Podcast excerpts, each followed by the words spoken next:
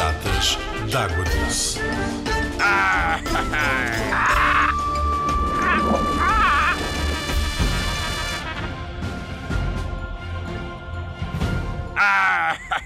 Olá, pirata de água doce. Vamos conhecer a mata-mata? Sabes o que é a mata-mata? Cá eu só sei jogar ao mata. É uma tartaruga carnívora que come outros animais que vive também no rio Amazonas. E estes animais nós chamamos um réptil exótico. É um réptil, não é um peixe. Como sabes, um réptil é diferente do peixe. Porquê? Ah, oi, estás-me a perguntar a mim? Tu é que sabes. O peixe tem escamas e barbatanas e tem outras, e tem outras características diferentes. Mas um réptil tem patas, tem carapaça e também tem escamas, mas diferente dos peixes. Esta tar- tartaruga é completamente diferente daquelas que vês nos aquários. Tem um aspecto completamente diferente das outras.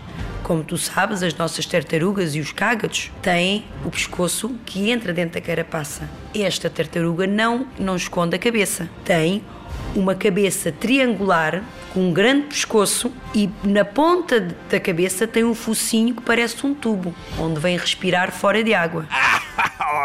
Esta tartaruga come peixes inteiros, mas tem que comer um peixe do tamanho da boca. Nunca pode ser maior que a boca, porque ela está disfarçada no meio das árvores. A carapaça parece um tronco de uma árvore e o pescoço parece uma folha. E ela está escondida nessas árvores e quando passa um peixinho que ela acha que é o tamanho ideal para a boca, ela Zás, como peixe. Arr. ela estica o pescoço, porque o, o pescoço estica e encolhe, mas não entra para dentro da carapaça e consegue apanhar o peixinho de uma só vez. Estás a dizer que há árvores dentro do rio Amazonas? Ah, oi. Sim, como tu sabes, o rio Amazonas é um rio muito específico. Temos muitas árvores dentro do rio, com muitas raízes.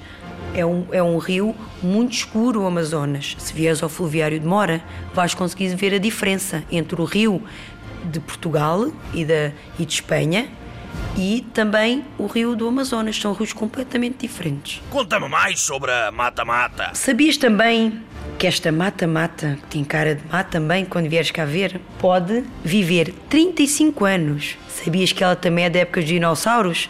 Tem aquela carapaça esquisita? Conta-me mais. Elas fazem ninhos onde põem ovos. Chegam a pôr 28 ovos. E sabes quando estes animais nascem são tão bonitos, são coloridos, têm muitas cores.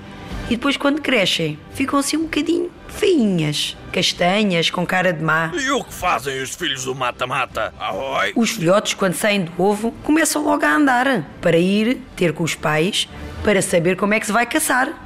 Porque estes animais têm que aprender a caçar para sobreviver, não é? Ah, oi. Pirata de água doce, ficaste a saber alguma coisa sobre a mata-mata? Vem cá ver ao fluviário, vais gostar.